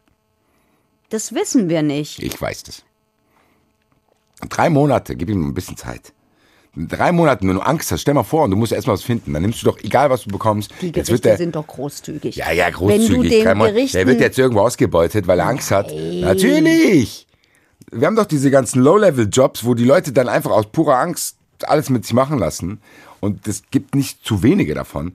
Der muss jetzt innerhalb von drei Monaten, man arbeitet er in irgendeinem, was weiß ich, Ketten, Kaffeekette, irgendwas, bla bla, wird er, weil er halt Angst hat. Weil er jetzt ansonsten, wenn der innerhalb von drei Monaten keinen Job kriegt, muss er zwei Jahre ins Gefängnis. Was ist denn das für ein Druck? Nein, so einfach Da geht's ich, wenn nicht. es mir geht, und das heißt, wenn ich unter diesem Druck stehen würde, ich müsste ihm innerhalb von drei Monaten einen Vollzeitjob suchen. Egal was. Ansonsten komme ich zwei Jahre ins Gefängnis, da würde ich erst recht mal einen Joint rauchen. Also, weiß nicht genau. Das klingt für mich, Das wäre ein bisschen unklug. Natürlich wäre es unklug. Da muss ich auch zum Drogentraining. Ich will es auch nicht verharmlosen. Ich will auch nicht sagen, dass es schlecht finde. Ich finde nur diese, ich finde es krass. nein. Also ich glaube, so streng sind die Gerichte nicht. Dem wird ja, dem wird doch immer vorgeworfen, sie wären so lax und alles. Ich glaube schon, wenn der das deutliche Bemühen zeigt und der Bewährungshelfer sagt, ja, der kümmert sich echt, der hat halt noch nichts gefunden, gibt dem mal noch einen Monat mehr Zeit, dann wird dieses Gericht dem einen Monat mehr Zeit geben und da wandert der nicht automatisch ins Braucht der Knast. auch ein halbes Jahr mehr Zeit. Oder? Ja, vielleicht kriegt er auch ein halbes Jahr mehr. Zeit. Ach, ist auch egal. Ich fand's nur, ich finde diese Drohkulisse, die ist ein bisschen. Ich finde sie eigentlich gut. Ja, aber klar, weil du es nicht machen musst. Heike, ungelernt dir irgendeinen Job suchen und dann bei Subway rumstehen für sieben Stunden und dich dann anschreien lassen. Und dann, ich muss aber machen, sonst kommt. Vollzeitjob kann auch eine Ausbildung sein. Die muss er auch erstmal finden. Ja. Aber das, behaupte ich jetzt mal, ist nicht so schwierig, weil doch überall gesucht wird. Es, es werden noch überall Leute gesucht. Ja, gut, vielleicht hat sich das auch ein bisschen verändert. Hast du recht, äh, dass man die Leute auch nicht mehr so abfacken kann, weil die sich mittlerweile aussuchen können. Deswegen gibt es auch viele. Deswegen können sich die guten Leute die Jobs doch aussuchen mittlerweile. Gut, ich hoffe im Endeffekt, dass es Tarek gut geht. So, das ist hier meine Botschaft an dich, Tarek. Emma haben wir schon gesehen, die ist in, äh, Emma hat eine gute Familie, die hat eine gute passt auf. Familie, die hat Therapie, alles gut. Also ich glaube das wirklich. Diese Familie, äh, glaube ich, macht vieles ich hoffe, dass richtig. das für Tarek gut ausgeht. der, der, das größte Problem ist Justin. Und da kann man nur hoffen, dass die den im Knast erreichen. Darf ich jetzt endlich meinen Ausflug in den Knast machen? Ja, Weil da habe ich Ich tatsächlich mit jungen Leuten geredet. Und da ging es um die Frage, wann bist du da dahin? Ein- Einfach so. habe ich eine Reportage drüber gemacht. Und es geht, kann man die ich, sehen? Bitte? Kann man die irgendwo sehen? Hören. Ich glaube, die ist sch- schon ein bisschen älter. Ich weiß nicht, ob sie Findet noch die Reportage und schickt sie mir bei Instagram, ich will sie hören. Das war in einer Serie und das war in einer Serie, wo es um tatsächlich Jugendkriminalität geht, wo ich auch die, das Haus des Jugendrechts kennengelernt habe, wo ich mit der Polizei nachts unterwegs war und so. Das war wirklich ganz spannend. Und da war ich eben auch im Knast in, in Rockenberg. Und ähm, natürlich ist es so, wenn du da mit den Leuten sprichst, die sitzen im Knast, logisch sagen die zu dir, oh ja, hier habe ich jetzt endlich gelernt, was ich gebraucht habe und so. Und du kannst nur hoffen, dass es wenigstens bei den meisten der Fall ist. Und ich komme raus und will nie wieder was machen und so. Ja, wird man sehen. Ja, Wie sind da die Quoten? oh, die Frage hat mir neulich schon jemand gestellt und ich konnte sie nicht beantworten. Ich weiß es nicht genau. Ich kann es nicht beantworten. Ich kann es nicht seriös beantworten. Ich, ich, ich meine mich aber zu erinnern aus dieser riesigen Diskussion, als wir diesen Wahlkampf mal hier in Hessen hatten, wo es um Jugendkriminalität geht, dass die Rückfallquote relativ gering ist. Die Masse, die einmal vor Gericht war, kommt nicht wieder, weil, weil es sie eben doch beeindruckt. Weil es eben nicht so ist, äh, wie es gerne gesagt wird, ja, dann machen die du, du, du und dann gehst du halt wieder. Aber ja, es gibt diese Fälle, wo du diese Vorstrafen hörst, aber hier haben wir es zum Beispiel nicht. Justin hat eine Vorstrafe gehabt. Das war, das war nicht viel. Der ist einmal wegen Beleidigung. Und es war so, so klein, das haben sie dann nicht weiterverfolgt. Also das war jetzt niemand, wo man sagen kann, ja, hättet ihr mal. Ja. Ja. Was wolltest du jetzt über den Jugendknast erzählen? Ach nein, nur das erzähle ich immer, weil mich das so beeindruckt hat, dass die da so ein Modell haben von so einem Schuh, wo du lernst Schleife binden. Weil die alle Klettverschlüsse haben und viele keine Schleife mehr können, habe ich gelernt da im Knast. Dann gehst du in den Knast und lernst eine Schleife zu binden. Ich weiß nicht, deine Mutter weiß das, glaube ich, wann man Schleife binden lernt. Irgendwie so spätestens im Grundschulalter. Was denn? Kannst du auch keine Schleife? Natürlich kann ich eine Schleife, aber ich weiß nicht, ob das. Nee, aber das ist eins, ein, nein, ich, das ist ein Sie- kleiner Baustein, der doch Das zeigt, ist sehr merkwürdig. Was Nein. Ist, was ist für ein Mindset? Ah, guck mal hier, die ganzen kleine Kriminelle, die können nicht mal Schuhbinde mit ihren Klettverschlüssen. das sind nicht nur die Kriminellen, So, wahrscheinlich sind diese. Klettverschlussschuhe teurer als dein ganz Haus, Manfred, Das Alter. macht die doch nicht besser. Also Was hast du denn gegen Klettverschlussschuhe? So viel, ist doch eigentlich viel schlauer. Klettverschlussschuhe ist viel schlauer. Das ist wie Stäbchen und Gabel. Da denken wir, Stäbchen essen, Stäbchen essen. Leute, es gibt jemanden, der hat die Gabel erfunden. Nimm die Gabel, ess die. Und hier dieses Ganze hier, Schnürsenkel, dann geht es auf und so. Hätte ich die Klettverschlüsse, zack, zu. Nee, weil da muss, muss man lernen. Das klingt für mich alles so altertümlich. So dieses, ich weiß, es ist auch eine übertriebene Reaktion, aber dieses, können keine Schleife, und, da kann er keine Schleife binden. Herzlichen Glückwunsch, das, die sollen andere Sachen lernen, finde ich. Aber gut.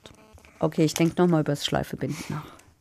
Ja, ich wirklich. Musst du Ich, nicht. äh, doch, ich denke mal darüber nach, warum ich das wichtig finde, dass man Schleife kann. Weil jetzt, wo du mir diese Frage stellst, weiß ich es auch nicht mehr genau, warum ich es eigentlich wichtig finde, aber ich finde es schon wichtig. Ähm, ich freue mich schon auf äh, eure Kommentare und Beiträge zur Schnürsenkel-Diskussion zwischen Heike und mir. Nicht. Ich freue mich auch nur, weil ich sie nicht lese. Ja. Liebe Grüße.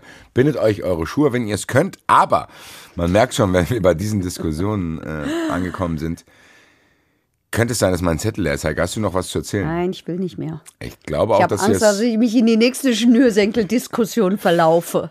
Gucken wir mal, was im Zuschauerraum passiert. Da passiert nämlich viel, weil ihr so viel schreibt. Also ich versuche mal, bevor wir Dominik Mies nochmal Wir müssen anrufen. den Trailer erstmal spielen. Ach so. Zuschauerraum. Jetzt, Heike, sind wir im Zuschauerraum. Jetzt kannst du loslegen. Jetzt kann ich euch sagen, erstens könnt ihr euch noch an den Fall erinnern mit den 33 Messerstichen, wo die Frau das Messer gekauft hat, mit dem sie erstochen worden ist im Supermarkt. Wo ich mich gewundert habe, warum es ihr zur Last gelegt wurde, dass sie das Messer gekauft hat. So ist es. Es gibt ein zweites Urteil dazu. Und das Urteil heißt Mord, lebenslang Heimtücke. Die Frau war arg und wehrlos und es war keineswegs so, dass durch den Messerkauf sie die Arg- und Wehrlosigkeit verloren hat, sagt das Frankfurter Landgericht in der zweiten Instanz. Grüße an Tom Ballabomba, der mir das auch nochmal geschickt hat, dieses Urteil. Ah, guck mal hier. So, dann fragt uns Linus, der schreibt uns mit italo-mafiösen Grüßen aus Neapel. Dazu schweige ich jetzt. Ähm, dass er unseren Podcast gut findet. Und er will wissen, wie wir eigentlich unsere Joker überzeugt haben, für uns zu, in Anführungsstrichen, arbeiten. Er glaubt, bei Lossi sei das ja völlig klar. Äh, bei Klaus Drescher weiß er es nicht so genau und er fragt sich, ob wir immer zusammen in der Gerichtskantine sitzen. Nein, Basti und ich saßen genau einmal in der Gerichtskantine, bevor es verurteilt gab, als wir zum allerersten, als wir zum allerersten Mal in den Prozess gegangen sind, der da nicht begonnen hat. Ah, hier dieser und da sind wir in die, tatsächlich in die Gerichtskantine gegangen. Das war das erste und letzte Mal. Ansonsten funktioniert das äh, äußerst unkompliziert. Die ha haben alle Lust. Bei uns wird kein Joker gezwungen und schon gar nicht bestochen. Ähm, wir reden einfach mit denen und suchen die aus. Was ist das für eine Meldung da? Ach, ich finde, das darf man schon mal fragen. Wie kommt ihr eigentlich zu euren Jokern? Kathi aus Hamburg war Zeugin vor Gericht und sie sagt, dankt, sie dankt uns, weil wir hätten sie so gut darauf vorbereitet, Zeugin zu sein. Was wir aber nicht gemacht Es kann haben. jetzt aber alles heißen. Danke, mich. dass ihr mich vorbereitet habt, dass ich. Äh, Nee, für die Aussage. Einfach, Ja, ja, dass sie wusste, was auf sie zukommt. Aber hi- hier, tatsächlich ist ihr das passiert, was ich den Gerichten immer, immer vorwerfe. Also Zeugen, ihre Aussage war vorbei. Dann schickt man sie offensichtlich da raus, sagt Dankeschön, Wiedersehen. Und dann geht es sofort weiter. Was sie nicht weiß, ist, darf sie jetzt weiter in der Verhandlung bleiben? Muss sie gehen? So.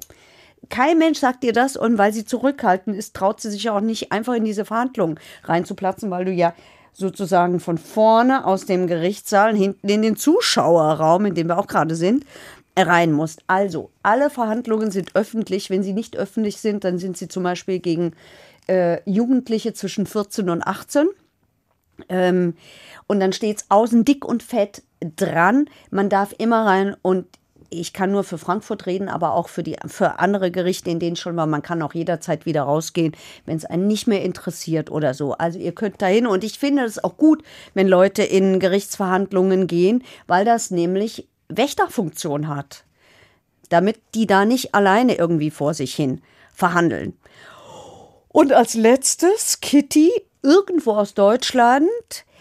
Wir haben doch so rumdiskutiert, nein, uns gefragt, was eigentlich der Unterschied zwischen Hartz IV und der Grundsicherung in dieser Folge vom eigenen Sohn hingerichtet. Und ich habe es nicht gewusst. Und sie sagt, der Unterschied ist der, Hartz IV bekommst du nur, wenn du, auf dem wenn du dem Arbeitsmarkt noch zur Verfügung stehst. Wenn nicht, dann kriegst du Grundsicherung, ja, weil du halt nicht mehr arbeiten gehen kannst. Und nicht zu Unrecht sagt sie, es wäre interessant gewesen, in diesem Fall mal zu gucken, was da, wie es da so war. So, vier Mails abgearbeitet. Und jetzt Dank. ist Dominik dran. rufen wir doch mal an. Dominik Mies? Was? Uh, jetzt hätte ich fast den Fehler gemacht. Heike Berufka, Basti Red, Zuschauerraum. Guck mal hier. Da sind wir Esel nennt sie wieder. immer zuerst. Ja, ja. Ja, ja, Ich konnte es noch rechtzeitig abbrechen. Äh, Heike hat sehr, sehr viele Fragen vorbereitet, glaube ich. zwei. Ja. Aber du hast auch noch eine übrig. Wollen wir mit der anfangen? Ja, wir haben ja vorhin schon mal drüber geredet, ne? Ich will verstehen, warum. Ich kann es mir denken, aber ich will es mir absichern. Wenn ich jetzt einen Schaden erleide, egal wie groß der ist, was mischt der Staat sich da ein?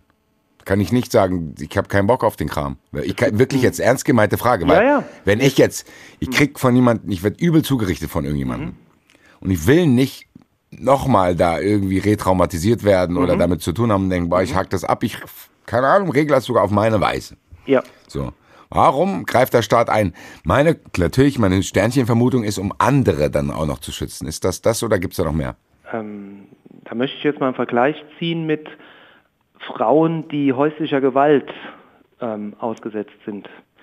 Da passiert es relativ häufig, dass der Mann die Frau schlägt und die Frau sagt nachher, ach, war doch gar nicht so schlimm.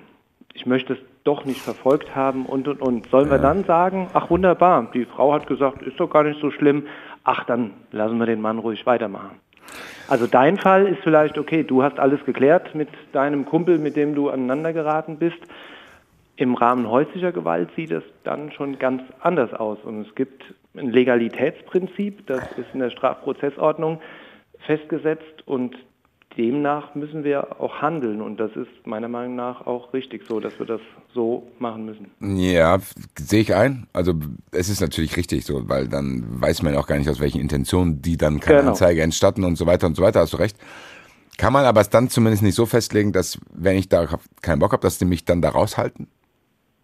Schwer. Also, dass man sagt, ey, ich gebe dir eine Aussage, ich, keine Ahnung, ich nehme dir hier bei WhatsApp eine Sprachnachricht auf, sag, was ich Mhm. alles weiß und dann schicke ich dir das oder ich schreibe es dir auf. Ich will aber nicht Briefe bekommen, wann ich wann wo zu sein habe und das irgendwie, weißt du, was ich meine? Also kann man dann nicht Ja, irgendwie aber- einen Weg finden, dass das ohne mich stattfindet mit den Nein. Beweisen, die es schon gibt? Nein.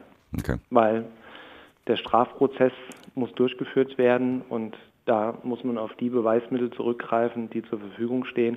Und das bist du im Fall, in diesem Fall als Geschädigter auch. Und da musst du vor Ort gehört werden. Okay, Doc, wahrscheinlich ist das wie mit vielen hier, das muss man dann halt einfach aushalten. Doc, jetzt äh, gibt's Jetzt haben wir noch rüber zwei Fragen. Heike. Thomas aus Nürnberg, Thema Raserei. Jemand fährt einen um oder tot, weil er getrunken hat oder mit dem Handy gespielt hat. Der wird verurteilt, muss ins Gefängnis. Frage, achso, und der wird dazu verurteilt, dass er einen Lappen abgeben muss. Frage, wann muss der den Führerschein abgeben? nach der Rechtskraft des Urteils. Also es ist ähm, völlig wurscht, ähm, dass der dann zwischenzeitlich im Gefängnis sitzt und man ja sagen könnte, naja, wenn er im Gefängnis sitzt, ist es ja eigentlich gar keine. Sanktion, dass der Führerschein weg ist. Aber das spielt keine Rolle. Ab der Rechtskraft des Urteils wird ähm, der Führerschein dann entzogen, also die Fahrerlaubnis wird entzogen und eine Sperre für die Neuerteilung einer Fahrerlaubnis erteilt hier dann wahrscheinlich also von einem halben Jahr bis zu fünf Jahren. Und ähm, das gilt ab der Rechtskraft des Urteils. Spielt keine Rolle, ob er zwischenzeitlich im Gefängnis sitzt. Ich muss nach dem Gesetzgeber schreien. Das tue ich ja selten, aber da muss ich's. Okay, zweite Frage kommt von Tobias. Ein Serienmörder wird zur lebenslangen Freiheitsstrafe verurteilt. Der stirbt im Knast. Es taucht ein Abschiedsbrief auf. Da drin steht die Lebensbeichte und er beichtet zehn weitere Morde und damit klären sich Cold Cases auf. Was passiert damit? Werden all diese Fälle nun automatisch abgesch als abgeschlossen betrachtet oder werden sie weiterhin alle paar Jahre neu aufgerollt?